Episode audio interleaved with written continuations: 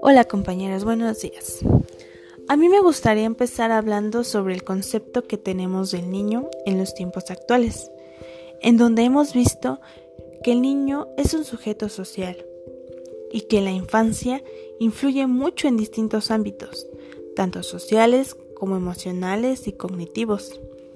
Teniendo esto presente, es muy importante que la educación infantil sea un ámbito prioritario en la sociedad y que se le dé más importancia a esta, ya que es aquí, como lo menciona Tonucci, donde los sujetos exploran para descubrir sus habilidades y capacidades, que serán la base para el recorrido de su vida, tanto social como laboral.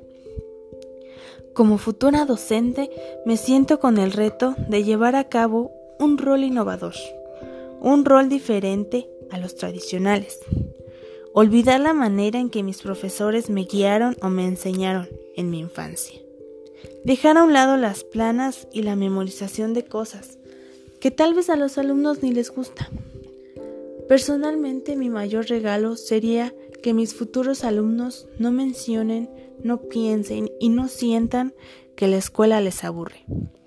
Y que cada día lleguen con ese entusiasmo y alegría de aprender y explorar cosas nuevas.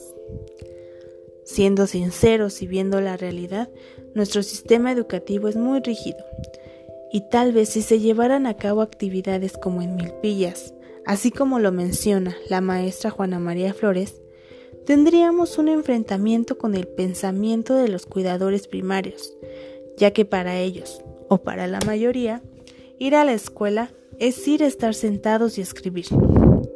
Claro que nuestra tarea también es cambiar esos ideales y poder hacer de la escuela una escuela democrática, en donde se trabaje en conjunto los padres de familia, los docentes y los alumnos.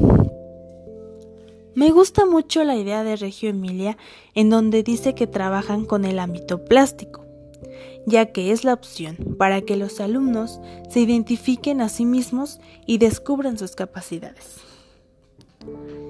De nuevo menciono a Tenucci, en donde nos habla de los rincones como una estrategia para trabajar el aprendizaje en el aula, poner en práctica el juego, enseñar y aprender jugando, haciendo lo que todo niño hace, jugar.